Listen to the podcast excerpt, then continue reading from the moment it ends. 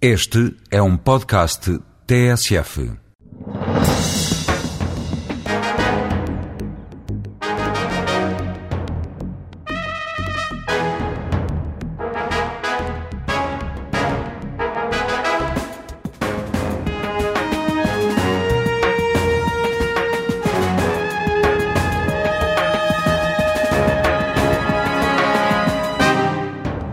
Bom dia, Dr. Alberto João Bom Jardim. dia. Obrigado por estar connosco neste programa Prazer da é TSF e do Diário de Notícias. Lisboa e o Funchal estão de costas voltadas, sobretudo depois da aprovação da última versão da Lei das Finanças das Regiões Autónomas. Mesmo esta semana, durante o, debate do orçamento aqui na região, voltou a falar em garrote colonial de Lisboa. Até quando é que este clima eh, vai manter-se? Olha, eu acho que é uma boa pergunta, não para mim, mas para o Primeiro-Ministro. Porque eu, quando das eleições de maio, nesse mesmo dia, tive o cuidado de dizer que era preciso, depois do povo madeirense, ter dito que pensava de todos os problemas que injustamente nos tinham sido criados. Era a altura de se reabrir o diálogo como é normal num Estado democrático. Os senhores recordam-se que nesse mesmo dia apareceu um porta-voz do Partido Socialista, se não me engano, o Dr. Vitalino Canas, a dizer não, não, tudo fica na mesma, com um ato de prepotência, uma atitude de prepotência. Depois, quando tomei posse, tornei a dizer a mesma coisa. O Estado precisa de que haja um diálogo correto, que as pessoas entendam e sem ninguém perder a face. Isto não é um braço de ferro. Isto é uma forma de encontrarmos uma solução aceitável para todos no presente quadro das dificuldades em que vive o Estado português. Ora, depois das eleições, eu nunca fui contactado por ninguém do Governo da República E tentam contratar ou não? vou agora eu próprio contactar, na medida em que o chefe de gabinete do Ministro da Presidência telefonou um dia ao meu chefe de gabinete dizendo que agora a coordenação das regiões autónomas deixava de ser do Primeiro-Ministro e sim do Ministro da Presidência. Entretanto, tomei posse em junho, meteu-se o verão, meteu-se o, planeamento da execução do programa de governo, que é uma coisa que eu faço aqui com os meus secretários regionais e depois com cada, com cada um do município de per se, meteu-se a preparação do orçamento, entretanto corria a presença da União Europeia, e eu compreendo que os ministros estivessem todos eh, empenhados no decorrer da presidência, e agora está pronta uma carta que vai seguir para o Ministro da Presidência, dizendo: Homem, nós também estamos aqui, nós também somos parte do território nacional. Os senhores devem achar exótico que, eh, em dois anos e meio de governo, o Primeiro-Ministro só tivesse necessidade de falar com o Presidente do Governo da região autónoma da Madeira duas vezes uma hora de cada. E ao contrário, senhor achou eh, necessário falar com o Primeiro-Ministro? Não, se eu achasse, eu achei sempre necessário falar com o Primeiro-Ministro. Simplesmente, no clima que se gerou e que me levou à admissão e à convocação de eleições eh, extraordinárias, isso, eh, obviamente, num clima eleitoral não, em, em que o Partido Socialista concorria também, aqui na Madeira, o, onde ficou a 15%, eh, não se justa, aí não havia clima, evidentemente, para se fazer esse contacto. Dr. Alberto Jardim, nos próximos orçamentos, eh, em princípio, vai contar com eh, menos verbas do que aquela que estava habituado. Em 2006 teve menos 37,3 Sim, sim, sim, milhões sim, de sim. euros. Leva 30 e tal em cada orçamento. Como é que vai fazer para governar sem essas verbas? Bem, é um desafio, é um desafio, você sabe. Porque a questão não é só essa. É essa, mas não é só essa. A Qual? questão é a que me está a pôr. Sim, mas e a qual é o- questão é de ética do Estado. A questão é de ética do Estado. Não se pode fazer uma campanha eleitoral, como fez o Primeiro-Ministro, em que promete respeitar a lei das finanças regionais e depois, logo que se vê com maioria absoluta, altera a lei. Isto, para mim, é impolítico. Eu posso ter muitos defeitos, mas, para mim, promessa feita é sagrada. Por isso é que não faço muitas e digo não em público. Quanto à segunda parte da questão que me põe, é um desafio. Obviamente, eu podia me ter ido embora, ter dito, eu não tenho condições para governar, mas também era fugir. Eu tenho que estar aqui, como nos momentos bons e nos momentos maus. É caso para dizer que nunca houve momentos bons. Também não aproveitou para, para prolongar o seu mandato? Não, ao contrário. Eh, Há pessoas que sabem, até em altas instâncias do país, que eu queria me ir embora antes das eleições que foram provocadas e provoquei justamente para enfrentar as dificuldades. É um desafio que eu tenho pela frente, que é conseguir seguir a minha política de dar prioridade ao investimento público, ao investimento público.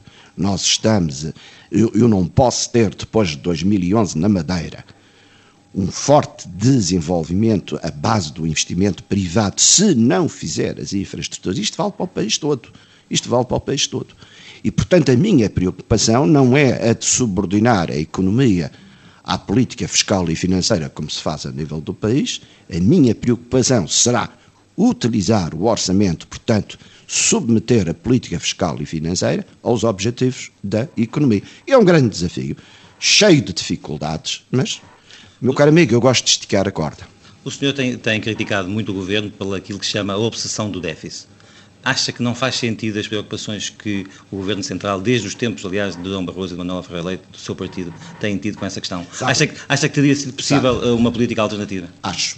Uh, acho e devia ter sido. Uh, vamos por partes. Primeiro, sob o ponto de vista dos princípios, o neo-keynesiano. Entendo que a política fiscal e a política financeira são um instrumento da economia, que a economia tem que se desenvolver, tem que haver cada vez massa, mais massa monetária a correr e que é pela uh, velocidade da circulação da moeda que se faz, o aumento da velocidade da circulação da moeda, que se faz a distribuição de moeda, que permite fazer mais consumo e mais investimento, permite mais emprego e permite ao Estado não ter que recorrer a aumentos de impostos para adquirir receita. Estes senhores estão a fazer exatamente tudo ao contrário.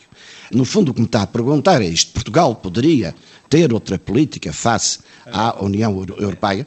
Foi mal negociado, obviamente. Eu lembro de ter perguntado na primeira audiência em que o Primeiro-Ministro me fez o favor de receber, eu disse: não é possível um país como Portugal, em três anos, ser o déficit para os objetivos que o senhor tem. Isto vai ser feito à custa de um grande sacrifício eh, à custa de fortes eh, traumas sociais, à custa de muito desemprego, e Portugal não pode aceitar, e na altura ainda tínhamos o direito de veto no seio da União Europeia, Portugal não pode aceitar uma política destas que pode dar resultado num país mais rico. Portugal tinha que negociar um reequilíbrio do déficit aí por volta de 10 anos. Era isto que Portugal tinha que ter. Não conseguiram. Isso seria possível? Não conseguiram. Não conseguiram. Eu penso que seria possível. Na altura ainda tínhamos instrumentos de força para pressionar. Como Portugal que... Olha, a Polónia também pressionou a União Europeia e conseguiu tudo o que queria. É um gigante é. Mas não tenha esse complexo eh, de pequenez. Não tenha esse complexo de falta de grandeza. Não se trata de complexo, trata-se de capacidade não, de negociação complexo no sentido, uma, não é no sentido psíquico. Não, nós não negociámos bem. Nós não impusemos a alternativa que interessava. E, finalmente, está para provar se esta política é boa ou é má. Está para provar. Eu acho que a Europa hoje. Eh, ontem havia aquele entusiasmo todo com a assinatura do Tratado Europeu. E o senhor faltou? Eh, não, você não queria que eu não encerrasse o programa de governo para ir àquela festança aos Jerónimos, para amor de Deus. Haja decência. Não acha que foi um momento ah, importante para a Europa? Não reconhece isso? Importante é. Importante é. Agora, se você chama importante em termos formais, é. Agora, as consequências deste tratado eu ainda estou para ver, porque eu acho que a Europa está numa profunda crise neste sentido. A Europa entrou pelos caminhos do capitalismo liberal eh, em todas as suas consequências, escancarou as portas a todo o tipo de imigração permite que as empresas uh, saiam da Europa, que as multinacionais façam o que querem, há uma autêntica indisciplina dos poderes políticos em relação ao grande capital e, ainda por cima, a Europa escancarou também as suas fronteiras em termos de liberalismo absoluto, ou está quase lá, quanto ao comércio mundial. Eu lembro-me que um dia era então presidente da Conferência das Regiões Periféricas, fui presidente durante nove anos, e foi uma fase interessantíssima, que foi aí que o Jacques Delors, que sentia que eh, as regiões poderiam ser o grande aliado da Comissão Europeia para travar um pouco o peso dos Estados, que eu dizia ao Presidente Delors, não era a propósito disso que eu estava lá, era por causa dos novos programas eh, para as regiões, E eu dizia-lhe, sabe, nós temos, queremos fazer da União Europeia, na altura ainda acho que era CE, nós temos que nós queremos fazer disto um super-Estado. Mas falta-nos aqui a lógica que todos os projetos políticos semelhantes ao longo da história tiveram. A União Europeia não deve ter fronteiras internas, até porque a coesão económica correu bem, a correu menos bem foi a coesão social. Mas tem que ter as suas fronteiras externas. E, onde é que e, o, e o, as fronteiras externas coincidiam com as fronteiras da União Europeia. Sim, mas até onde é que acha que a Europa pode ir uh, no futuro? Eu acho que a Europa agora tem que arrumar a casa. A Europa tem que arrumar a casa, ver onde é que está vulnerável, tem que avançar no campo da coesão social e anunciando agora uma nova tipo de, um terceiro objetivo de coesão, que é a coesão territorial, a Europa tem que desde já dar sinais que não é a coesão territorial um mero objetivo eh, idealista, mas que vai começar já a tomar medidas para concretizá-lo. Mas, ao consagrar o princípio da subsidiariedade, a Europa embora depois tivesse deixado isso para os Estados a que legislarem, e você vê que em Portugal não há um único artigo a legislar o princípio da subsidiariedade. Há aqui uma lacuna, ainda que estou engraçadíssimo ver como é que o Estado português vai preencher isto.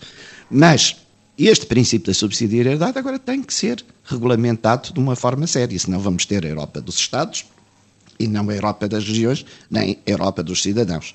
E a prova que isto é uma Europa dos Estados é que vemos toda a gente, desculpem dizer o termo, com um grande cagaço de fazer o referendo com umas desculpas, não tem nada. O senhor é adepto do Eu sou adepto do referendo, já o escrevi, já o disse tantas o vezes, não vou estar aqui. O seu partido neste momento não é. Mas o meu partido é o meu partido, e o Alberto João Jardim é o Alberto João Jardim, e sempre vivi assim. Portanto, voltando à questão da Europa, eu acho que a Europa está a atravessar um momento de deslumbramento em que simultaneamente não sabe bem o que vai fazer. A Europa aplica princípios que nasceram nas escolas de economia dos Estados Unidos, por exemplo, o princípio do equilíbrio orçamental e coisas assim do género, que os Estados Unidos não aplicam, que os Estados Unidos não aplicam nas suas políticas, e eu quero saber é com este clima que eu lhe referi, de afrouxamento dos investimentos, deslocação de empresas, eh, entrada de mão de obra eh, não qualificada, eh, total abertura de fronteiras ao espaço exterior à União Europeia, qual vai ser a consequência disto para a União Europeia? Os países grandes, fortes, uma Alemanha, uma Inglaterra, uma França, uma Holanda, esses países vão se orientar. Mas eu quero ver o que vai suceder a Portugal. E estou a dizer isto hoje aos senhores, porque os senhores estão gravando, para daqui a 10 anos se lembrarem como outras vezes eu disse umas coisas, a gente ficou irritado, lá está o Jardim a dizer as coisas, e depois 10 anos eles estão a repetir o que eu disse 10 anos Alguma antes. vez falou destas questões com o seu companheiro de partido, Dom Barroso, que é hoje Presidente da Comissão Europeia? Tenho falado com ele de muitas coisas, mas desde que ele é Presidente da União Europeia, de facto, tenho, tenho estado algumas vezes com ele, mas por acaso, eh, eu não vou dizer ao Presidente da Comissão Europeia, tudo o que estão fazendo está eh, errado. A última vez que estive com ele foi em Udine, numa conferência da, da, Assembleia das Regiões da Europa, e só tive um pequeno e curto tempo para lhe dizer: olha, tome cuidado que isto lançar o princípio da subsidiariedade para. Onde ele, aliás, fez uma excelente intervenção em que pressionou muito bem as regiões. Mas. Eh, ele frisou bem que o princípio da subsidiariedade teria que ser regulamentado por cada Estado internamente. Eu até tive ocasião de você estar a ver o que é aqueles tipos em Portugal regulamentarem o princípio da subsidiariedade, aqueles centralistas de Lisboa. Falou no, há, há, pouco da, da, questão do excesso de liberalismo na, na, Europa. Acha que neste momento na Europa uh, o dinheiro manda nos políticos? oh, meu caro amigo, o dinheiro mandará sempre nos políticos quando os políticos não souberem manter as devidas distâncias em relação ao capital. Isto é, a minha experiência diz-me, nós não podemos, nós não podemos, o político não deve hostilizar o capital. O capital é necessário.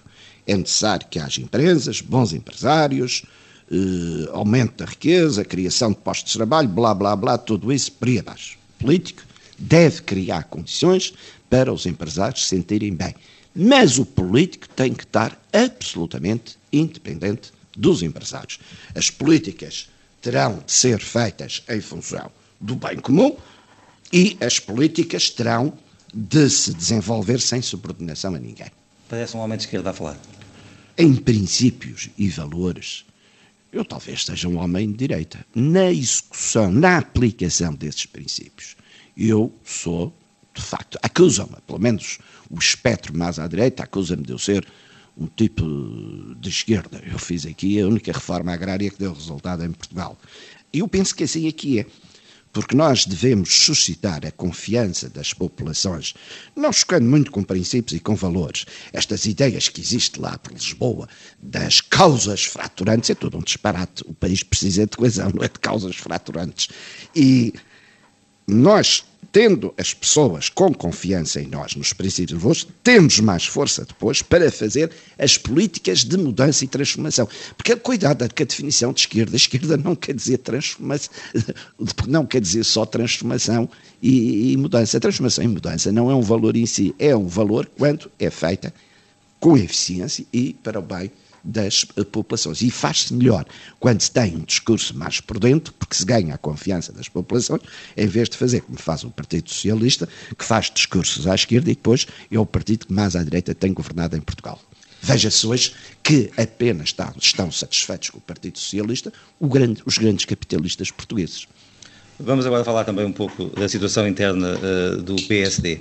Apoiou Olha, Eu acho que isso não tem interesse nenhum, desculpa a minha Mas deixa, Acho que não tem interesse nenhum para o país. O país não está, neste momento, dependente da situação interna do PSD. O país, neste momento, está, está uh, sujeito a políticas uh, financeiras erradas, a políticas de subserviência a diretrizes estrangeiras e o, o país está amarrado uh, a todo este contexto. Eu, por exemplo, ainda ontem citava aqui no Parlamento da Madeira isto das 13 grandes obras, grandes obras anunciadas pelo Partido Socialista, só três é que foram para concurso e por outro, ou estão adjudicadas. E todos os investimentos do governo anterior, esses, está tudo parado, não foram lançados. Mas, então, eh, mas, PSD... Mas eu faço-lhe a vontade, falo Vamos. do PSD. Embora eu estou longe, estou aqui neste exílio apoiou, Apoiou Marcos Mendes, mas isso valeu, valeu muito pouco e o Luís Filipe Menezes conquistou o PSD nas diretas. O senhor em Congresso deu-lhe... Não, mas queria que eu ganhasse o Partido Nacional para o Marcos Mendes. O senhor deu-lhe em Congresso até à primavera para se afirmar. Como é que está esse exame? Eu apoiei o Marcos Mendes e bem, por uma razão muito simples. Eu sou uma pessoa leal aos líderes partidários. Discuto, talvez o líder partidário com quem eu tive mais confrontos foi com o professor Cavaco Silva, porque discordava algumas, mas discordo, discordo pela frente, não ando a conspirar. Uh, digo o que penso, mas nas horas da verdade, todos os líderes nacionais tiveram a minha solidariedade e a minha fidelidade. O Dr. Marcos Mendes foi de uma correção, de uma lealdade e de uma coragem na defesa dos direitos da Madeira. E teve, por isso, a minha solidariedade. Eu não estou a dizer que pensava que o Dr. Marcos Mendes ia conseguir ganhar as próximas eleições. O atual líder, portanto, estamos na fase em que vamos ver o que acontece, tem a ver o que acontece, mas tem toda a minha solidariedade. E terá toda a solidariedade enquanto for leal com a região autónoma. Que tipo de relação é que tem com o Dr. Luís Filipe Menezes? uma boa relação, aos anos que nos conhecemos. Eu lembro-me, quando ele era presidente da Distrital do Potro, eu era vice-presidente do Marcelo, que fiz lá quatro, quatro, fins de semana de campanhas autárquicas. E nessa altura, não foi por minha causa, obviamente, mas percebi que ele era um excelente organizador. Era um excelente organizador. Eu vi-o sobre o terreno organizar a campanha eleitoral. E a verdade é que ele conseguiu no distrito do Porto, que a maioria dos municípios era socialista, pô-los uma maioria social-democrata. Eu aprecio muito a forma que ele tem de trabalhar. E acha que ele sobre, pode ganhar oh, eleições não, legislativas ao engenheiro José Sócrates? Bem, depende dos senhores serem ou não independentes, esta máquina de propaganda, os senhores, vossas excelências, a classe corporativa, não, não é você em concreto, nem ali o doutor João Marcelino em concreto, a classe corporativa entender que tem que, de facto, ter uma posição de isenção, que tem que meter as suas ideologias na gaveta enquanto árbitra do confronto de projetos, enquanto lá, porque eu não estou a exigir que cada um meta a sua ideologia na gaveta, porque isso seria um escândalo, mas enquanto árbitra de projetos junto à opinião pública, deixa as mensagens aparecerem. Se isso acontecer, julgo que a mensagem do PSD vai passar. Entretanto, antes que os senhores me façam a pergunta, lembram-se do meu discurso no Congresso do Partido, em que eu disse que vamos todos cerrar filheiras à volta do novo líder nacional. Na primavera de 2009 vamos ver como é que as coisas estão. É Mas isso é do mais realista. É se aqui os meus colegas, se aqui os meus colegas do meu partido agora não me candidato mais, mas a, a certa altura, há meses de eleições, dizia-se: Olha, Alberto, isto está a correr mal, tu não vais conseguir ganhar, a gente vai encontrar outra solução. Eu não ficava ofendido, dizia, olha, paciência, os tipos se calhar até têm razão. Mas é que isto aqui não há melindres pessoais. o sucesso de, um, de um, uma pessoa como o, o, atual presidente do PSD uh, depende exclusivamente disso é que chama o corporativismo da, enfim, da comunicação social? É importante. Eu acho, e desculpem a minha franqueza, e digo-vos olhos nos olhos, eu acho que hoje em dia a comunicação social está, não estou dizendo que voluntariamente, mas está muito transformada numa linha de transmissão da ideologia pessoal daqueles que nela trabalham, o que se traduz em certa propaganda pró-governamental. Mas para encerrar este ponto, que avaliação faz neste momento, no inverno, e estamos a, a pouco tempo de chegar à primavera, do trabalho do atual líder do PSD? Acho que ele fez o que podia fazer neste momento. O Congresso foi há muito pouco tempo. Por amor de Deus, deem agora um tempo para o homem provar o que vale. Alguma vez pensou em candidatar-se a, a, presidente do PSD a nível nacional ou não? Não, sabe, uh, nos anos 80, a princípio dos anos 90, uh, eh, meti-me em muitas histórias do partido a nível nacional. Mas depois percebi o seguinte: as posições que eu tomava em defesa do povo madeirense causavam mentiras contra a minha pessoa, exageros contra a minha pessoa, deturpações contra a minha pessoa no continente e, e eh, eu tinha que fazer uma opção. Ou tinha a preocupação de não desagradar no continente e continha-me na defesa do povo madeirense, ou dizia aqui para defender o povo madeirense, eu dizia o que tinha a dizer e tomava as posições que tinha a tomar. Foi uma opção política de vida. Não seria possível compatibilizar esses dois caminhos? Não, porque há claramente hoje um confronto, e eu insisto, a palavra confronto, entre o que a região autónoma da Madeira entende que deve ser o funcionamento do país e qual o tratamento deve ter uma região autónoma e o chamado pensamento predominante no continente. Há uma situação de confronto, não vamos agora esquecer as coisas. Sem, sem um fim à vista, portanto, entendo que esse é um confronto que vai manter-se, e, independentemente até dos protagonistas políticos uh, no eh, continente? Pode haver aqui duas situações, mas que já não é para o meu tempo. Ou a cultura, como hoje nos Estados Federados, na Alemanha, no, na, na, Bélgica, que não é Bélgica, neste momento não é um exemplo, mas a cultura da descentralização política e de uma normal dialética entre regiões e Estado deixa de ser uma coisa dramática e, e culturalmente entendida como uma coisa normal, os senhores aqui, ao mesmo espirro que eu dou, os senhores põem-me em primeira página, etc. Eu até gosto que a malta do Norte, porque eu digo sempre, o Porto, está claro, tem muito mais força e peso que a Madeira. Mas o Porto, por não estar o país descentralizado no continente, o Porto pode espirrar às vezes que quiser, não sai em primeira página.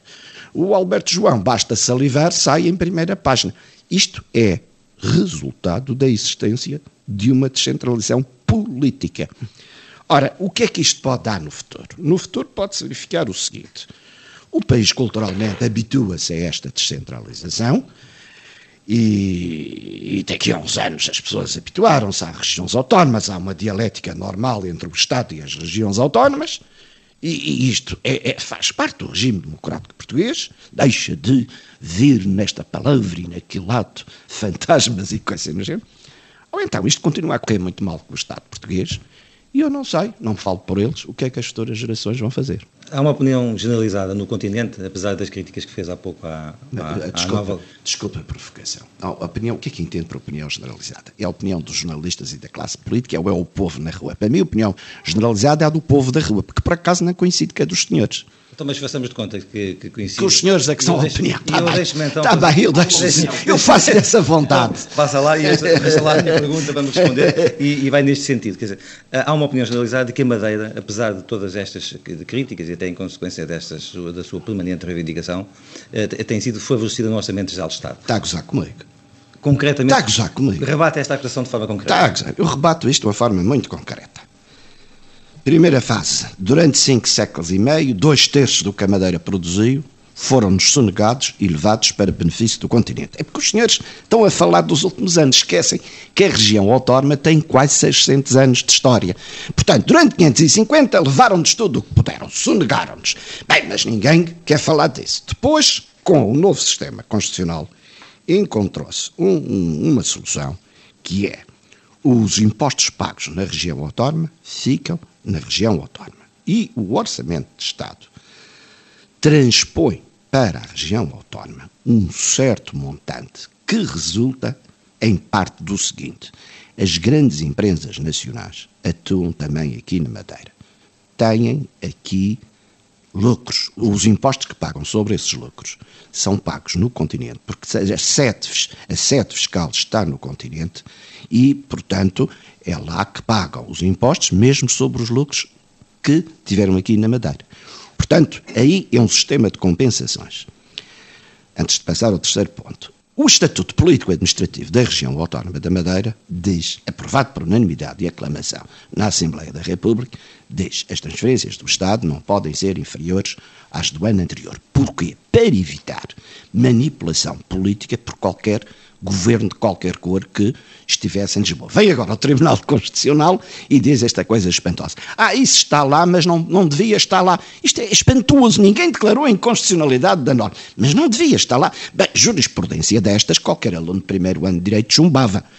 Finalmente, o Estado passou a assumir aquilo que são despesas inerentes ao exercício da soberania, Forças Armadas e Polícia.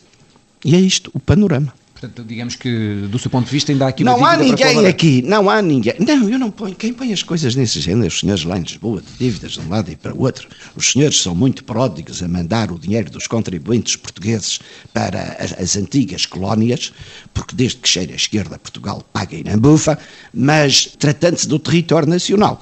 Os senhores fazem contas claramente separatistas, dizendo, contando tostões, etc por aí abaixo. Eu não faço as contas assim. O que eu estou dizendo é que tinha-se chegado a um consenso, sobretudo a partir do governo do engenheiro Guterres, honra-lhe seja feita, e que foi este senhor Sócrates que destruiu um património que o Partido Socialista podia fazer valer, porque de facto tinha normalizado as relações financeiras com as regiões autónomas. Nunca mais ninguém tinha visto em Lisboa a discutir mais um tostão, menos um tostão.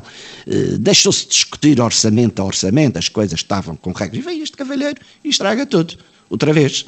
E atira com o seu partido aqui na Madeira para 15%. Os senhores acham numa estrela, e o cabo dá-me vontade de rir. Mas, portanto, Respondendo à sua pergunta, é falso se dizer que a Madeira vive à custa do continente, é falso dizer que a Madeira se desenvolveu à custa do contribuinte do continente, isso é falso. O que a Madeira teve, e está no direito de o ter, e aí não percebo, foi uma política diferente da do continente. Em vez de andar a dar facilidades e subsídios para isto e para aquilo, está alguns subsídios, mas são subsídios. A economia da Madeira não está demasiado centrada em investimentos, de, investimentos da, públicos. Desculpa, isso é tudo teoria. É, isso é tudo teoria. O setor privado... Isso é tudo teoria. Isso é tudo teoria. A economia da Madeira deve funcionar da maneira que é possível funcionar. Quando eu peguei nisto, a Madeira tinha microempresas. Não podia estar à espera que o desenvolvimento da Madeira não assentasse no investimento público e viesse a assentar no que as pequenas e microempresas iam fazer, uh, com subsídios eventuais que se ia dar, Exatamente, ao contrário aqui do que no continente. Eu não vou para as políticas de subsídios, faço infraestruturas, uma... as infraestruturas criam empregos e as infraestruturas facilitam mais o investimento privado. E Mas é tem assim havido um aumento governa. desse... Não é como os senhores governam lá, tem havido lá um aumento no retângulo. Desse, tem havido um aumento desse investimento privado? O, ou seja, tem, hoje a economia da Madeira é menos dependente? Só no último ano, só no último ano, a economia arrefeceu um pouco, porque, por exemplo, dou-lhe um dado, na construção da habitação, o ano passado houve menos licenças do que nos, no ano anterior. Foi um pequeno decréscimo. O investimento público, mercê de todas estas vergonhas que o Sr. Teixeira dos Santos anda para aí a fazer, também, evidentemente, eu não tinha dinheiro para poder fazer tanto investimento público. Se dá gozo no continente a economia da Madeira arrefecer, se isso é um objetivo político, então a coisa é mais grave do que eu julgava. Eh, leva legitimamente o, povo da Madeira a perguntar mas o que é que nós estamos a fazer com aqueles senhores? aqui da questão do continente e da, e da Madeira. Não, o que pergunto é, a economia da Madeira Desculpe, desculpe, desculpe, aí é, que está, aí é que está a questão, aí é que está a questão. E eu ainda ontem, na Assembleia público. Legislativa da Madeira, ainda ontem, porque eu não vou responder o que o senhor quer, vou responder o que eu quero. Ainda ontem, na Assembleia Legislativa da Madeira, eu expliquei Porque importa-se que eu cite Manuel Alegre, o doutor Sim, vontade. o doutor não, engenheiro. As respostas são Eh, suas todas. O engenheiro proibiu os senhores de falarem no Manuel Alegre agora. Ora, o, você é fulminante, interrompe na altura que eu estou a raciocinar para o raciocínio nem chegar ao fim. Mas o que eu lhe estava a dizer era sobre, desculpe, você queria me falar- interromper sobre Não, sobre a questão se ah, já o o é. futuro continua ou não que é? a O depender continua a depender do ou se o continente. setor privado, entretanto, vai ganhar pernas para esta história, esta história que a Madeira eh, poderia fazer uma política sozinha, eh, sem ter em conta o, o que se passa no continente, isso é um absurdo. Primeiro, porque há esta questão das compensações do Estado. Em segundo lugar, porque no nosso sistema autonómico está ainda muito reduzida a capacidade legislativa das regiões autónomas, por isso é que eu digo é necessária uma revisão constitucional em 2009. O facto de ter havido em 2004 não impede. Isto é um processo step by step, portanto, de grau a degrau. Temos que ir encontrando as soluções que em cada momento melhor sirvam. E o poder legislativo da Madeira ainda não nos permite, em muitas áreas, como a área fiscal e outras áreas. Olha, aí há outra figueirice, por exemplo. Na última revisão constitucional, há lá um artigo que diz a partir de agora, enquanto não houver os novos estatutos políticos administrativos, a competência das material da Assembleia Legislativa da Madeira, a consta do artigo 40, do Estatuto, o artigo 40 tem de facto para lá competências nunca mais acaba, dá duas vezes a volta ao abecedário. Agora vem com esta conversa. Ah, disse isso, portanto é uma norma de valor constitucional, como está na própria Constituição. E agora vem a jurisprudência dizer, ah, sim senhor, diz isso, mas no artigo anterior, anterior à própria revisão constitucional, define-se lá a reserva relativa de competência da Assembleia da República e, embora a revisão constitucional diga os senhores podem legislar nessas matérias todas, ah, mas, atenção, está aqui atrás um artigozinho para limitar isso. Ora, isto não é honesto. Isto não é honesto. E é precisamente o relacionamento Estado-região autónoma que, quando é orientado por caminhos menos claros e menos honestos, que afeta a coesão nacional. Isto é simples. Mas o que lhe pergunto é, a economia da Madeira, à exceção do investimento público, e muitas obras públicas estão, são concretizadas, estão concretizadas, para onde é que Vão deve encaminhar-se conto que outras áreas... 500 inaugurações Que outras, áreas, 2011. que outras áreas eh, é que eh, devem ser exploradas eh, pelos empresários ou podem ser exploradas aqui em termos de, de Sobretudo o sector terciário. Sobretudo o sector terciário. Eh, a Madeira tem vocação para ser uma Singapura no Atlântico. Como? Como? Exatamente, tendo uma legislação fiscal própria e tendo uma estrutura legislativa própria que a permitam atrair capitais. Se eu, no campo fiscal e no campo financeiro, estou sujeito às diretrizes erradas de Lisboa, nunca mais vou atrair ninguém. Repare, ainda agora, o Centro Internacional de Negócios tem sido um sucesso. Agora, este senhor Teixeira dos Santos vai para Bruxelas e cede e passa a ceder no aspecto em que o IVA sobre o consumo eh, de produtos eh, relacionados com telecomunicações e atividades eletrónicas passa a ser pago no país do destino, destruindo aqui o Centro Internacional de Negócios. Uma cedência para agradar aos grandes do mundo, sempre esta subserviência provinciana portuguesa. Portanto, o Estado português nem sequer é capaz de defender uma parcela do seu território. Agora, onde é que nós temos que ir? Temos que continuar no sector de serviço, mas precisamos de um quadro legislativo novo. É o que eu chamo o princípio da unidade diferenciada que eu tenho falado. E este princípio da unidade diferenciada, no fundo, é o seguinte: é preciso definir quais são os atributos da soberania nacional, o que é que é comum aos portugueses, política externa, defesa, o chefe de Estado, etc., e depois deixar a cada uma das três parcelas do Estado. No fundo, é um país de três sistemas. Não sei se os Açores querem isso, não, que hoje os Açores são a província dócil. Mas o, um princípio de unidade diferenciada que permita a cada território, com as suas características peculiares, indesmentivelmente diferentes, encontrar caminhos próprios dentro da pátria comum.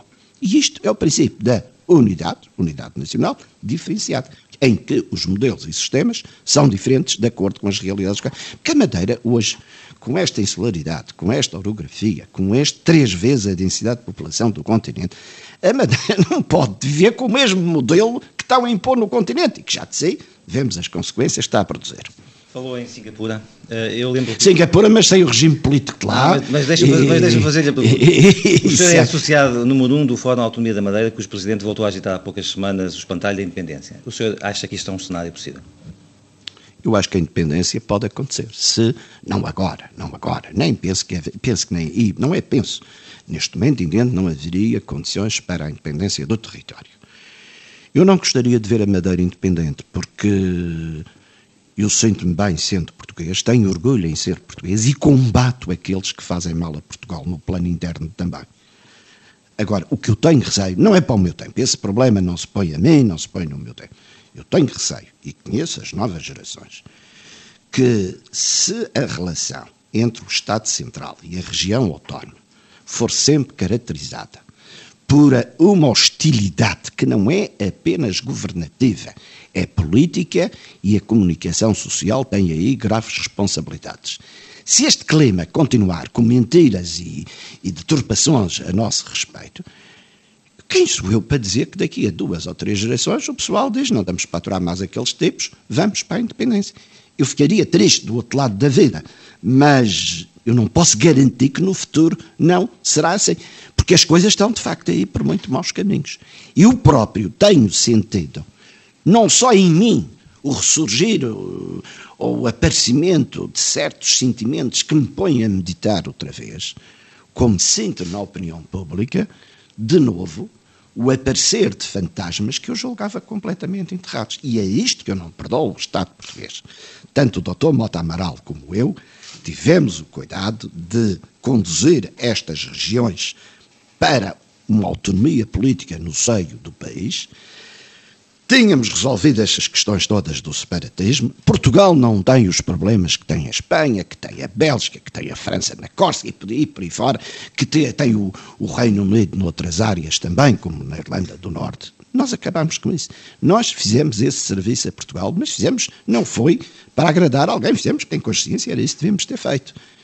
Olha que isso nem sequer isso é reconhecido. Nem sequer isso é reconhecido. Há muitos anos que o Dr. Alberto Jardim fala em retirar-se do poder. Está há mais de 30 anos uh, neste Mas dá-me gozo estar só para chatear Mas depois volta sempre. Só para vê-los chateados. E volta, e, volta, e volta sempre a candidatar-se só para chatear uh, como Não, eu só, não volto a recandidatar. Os senhores são pessoas importantes, mas não são assim tão importantes que justifiquem a minha recandidatura. Obviamente têm sido situações. Uh, Isso é porquê? Porque não há no PSD outras pessoas que possam tomar conta dos destinos da Madeira? Ao contrário, como há muitas, é complicado escolher. Desta vez disse que, disse que, ia, que era o seu último mandato. Vai ser mesmo o seu último mandato este? Desta vez é. Desta vez é. Certeza posso absoluta? Garantir, posso garantir. Quer apostar um jantar? Podemos apostar, portanto. Os senhores ganham melhor que eu, pode-se apostar um jantar. É, e porquê é que desta vez é que é a última? Porque eu faço 65 anos para o ano 30 anos de poder dá um desgaste enorme. Dá um desgaste enorme. Dá um desgaste enorme e arrisca-se a que o poder se venha a tornar repetitivo. Acho que está na altura de mudar, é uma coisa instintiva como é que, que me deixa. Como é que se poderá mudar com o, senhor, o Dr. Alberto João Jardim aqui permanentemente na ilha? Exercendo... Não estou permanentemente na ilha, saio muito, principalmente para a Europa, tenho coisas europeias para fazer. Deixariam o seu sucessor em descanso absoluto? Eu sucessor, mas o que é isto sucessor? Agora sucessor no cargo. Os senhores são monarcas agora, são Sucessor no sentido do cargo. Amanhã. Não, não, outra o partido pessoa... é que vai escolher. O partido é que vai escolher. Obviamente que eu entendo que estas coisas. Eu costumo dizer que até 2011 tenho dois grandes objetivos. O primeiro, concretizar o programa de governo. Eu concretizei os programas de governo todos anteriores.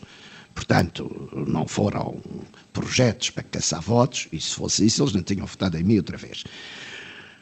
E quer também, este uh, era um programa até 2008, o, o, corte, o garrote financeiro que me impuseram, causava, era, era, impossível cumprir este programa até 2008 e eu disse à população, eu não posso cumprir isto até 2008, mas as razões que foi a votos, foi isso, eu não posso fazer um programa de governo até 2011, comprometi com os senhores.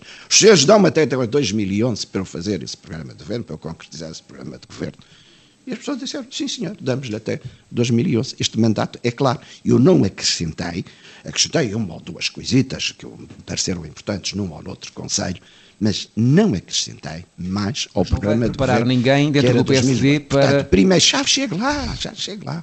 O primeiro objetivo é concretizar o programa de governo. Segundo objetivo, preparar o Partido Social Democrata para em 2011, com credibilidade e à vontade, ganhar de novo a maioria absoluta. Ora, isto obriga a um trabalho dentro do próprio partido, que não vai vir cá para fora. Já basta os outros que põem as coisas cá fora. Um trabalho em que eu tenho que ter uma comissão política que sairá do Congresso Regional de 5 e 6 de Abril do ano que vem, que começará a conversar com as pessoas, tentará, não vai indicar sucessor, vai fazer um trabalho de casa para tentar aproximar as pessoas de um consenso. Porque o partido, eu costumo dizer, o PSD da Madeira não é derrotável por fora, é derrotável por dentro. O Procurador-Geral da República recebeu uma audiência ao Secretário-Geral do PS Madeira, João Carlos Gouveia, que lhe foi entregado um não foi, não foi eu. com alegadas Não é verdade. Recebeu um senhor de Santarém, que é o Secretário-Geral do PS Madeira, porque o João Carlos Gouveia não é o secretário-geral do PS Gouveia. Eu, eu, e, e devo-lhe dizer, eu, antes de continuar, mas, que mas, acho mas, muito estranho que o Procurador-Geral da República dê audiências desse género. Uh, o que está em cima da mesa é um dossiê com alegadas situações de corrupção. Está preocupado com essa... Não, senhor. E como, é que, como é que responde a essas acusações? Que os tribunais investiguem, punam se houve eh, de facto corrupção e punam os agentes dessa corrupção. Eu, para mim, estou descansado. Eu quero é mesmo tudo esclarecido. Ou, por outro lado, punam quem levantou calúnias.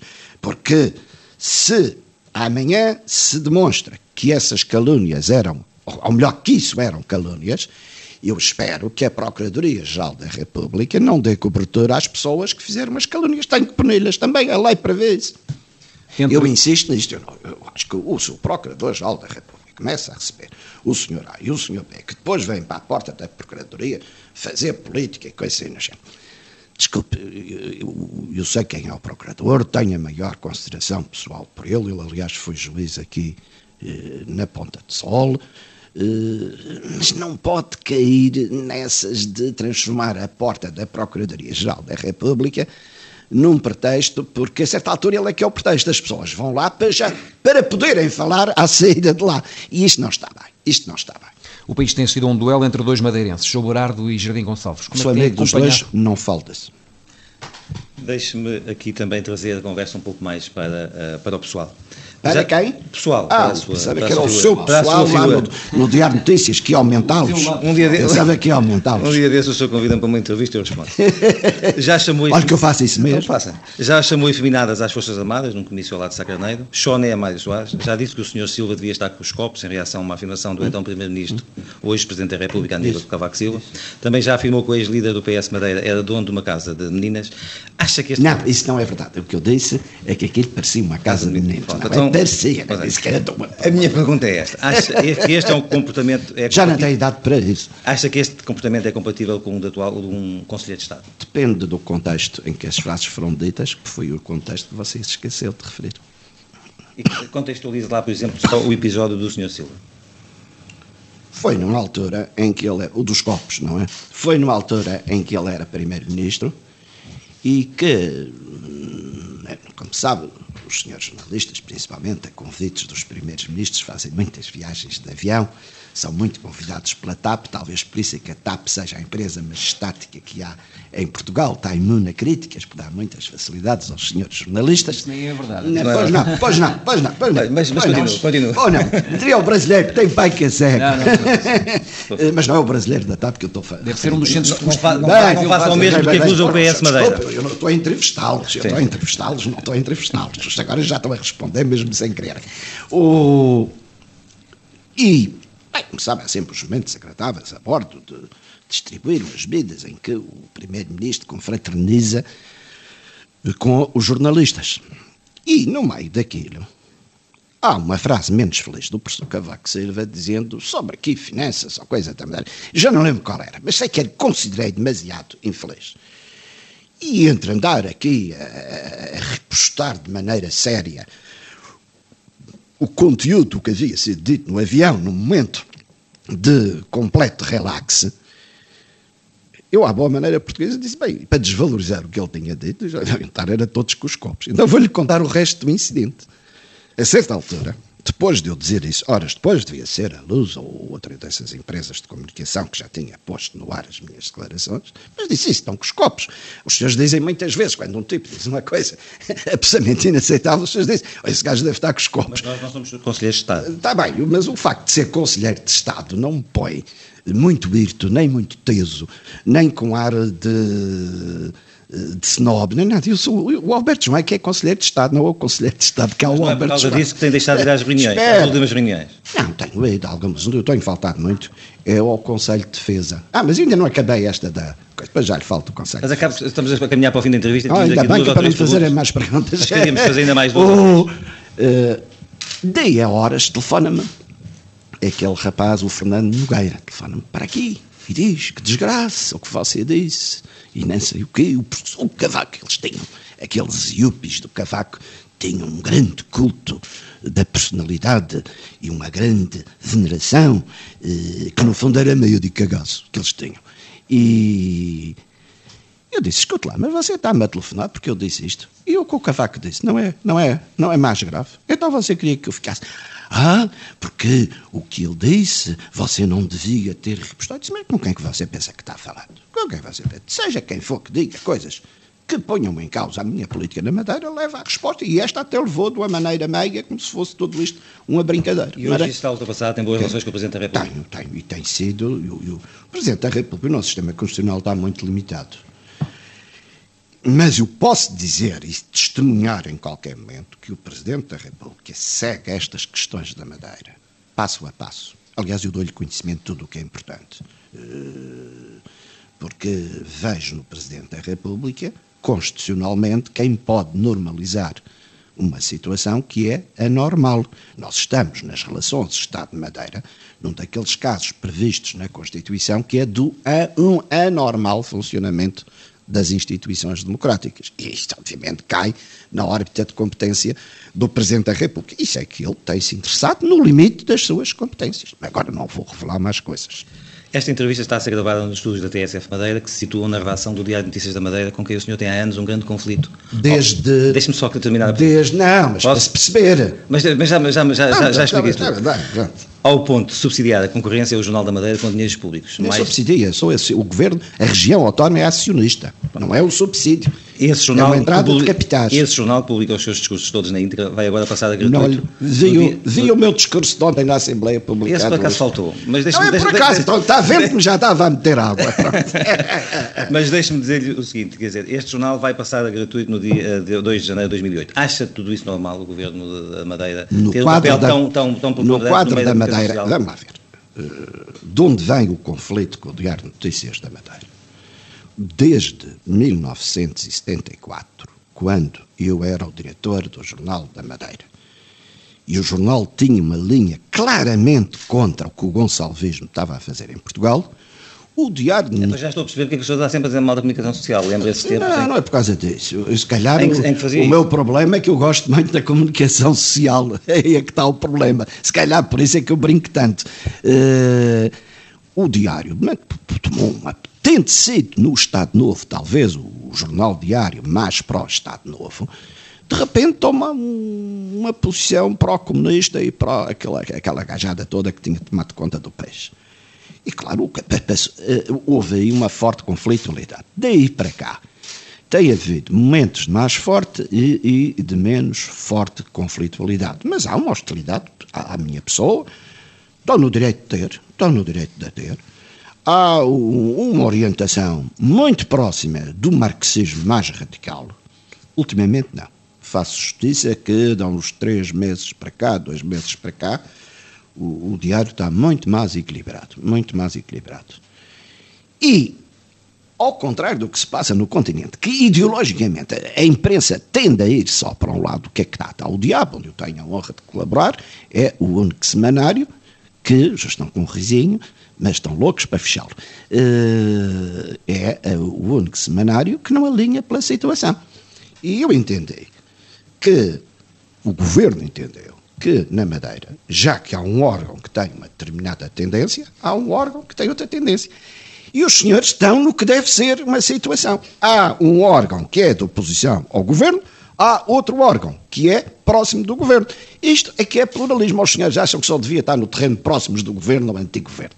Por falar em pluralismo, o senhor mandou cortar as assinaturas da imprensa nacional dos departamentos de, de Estado aqui na Madeira.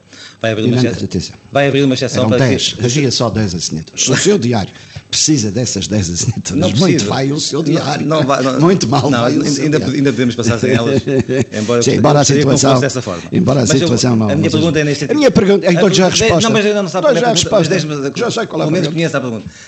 Uh, vai abrir uma exceção e permitir que as pessoas no domingo comprem o jornal para ler esta sua entrevista. As pessoas não foram proibidas de comprar o jornal. Isso é outra que os senhores deturparam.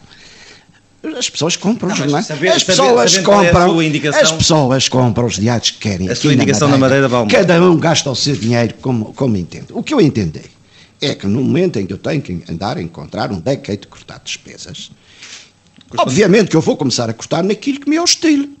Mas o senhor fazia o mesmo. O senhor, se tivesse. O, não é a comparação proporcional. Se o senhor tivesse um- o seu merceeiro a insultá-lo todos os dias, que ia lá e ia chamá-lo calteiro e coisa do género, o senhor ia a outra mercearia, dizendo que estava a ser maltratado um dia. Mas se eu tenho que fazer cortes, cortem quem me maltrata. Muito simples. Termina aqui mais uma edição do Discurso Direto, um programa da TSF e do Diário de Notícias, um programa que vai agora fazer uma pausa pelo Natal e pelo Ano Novo. Voltaremos no início de 2008 com outra entrevista. Bom dia. Bom dia.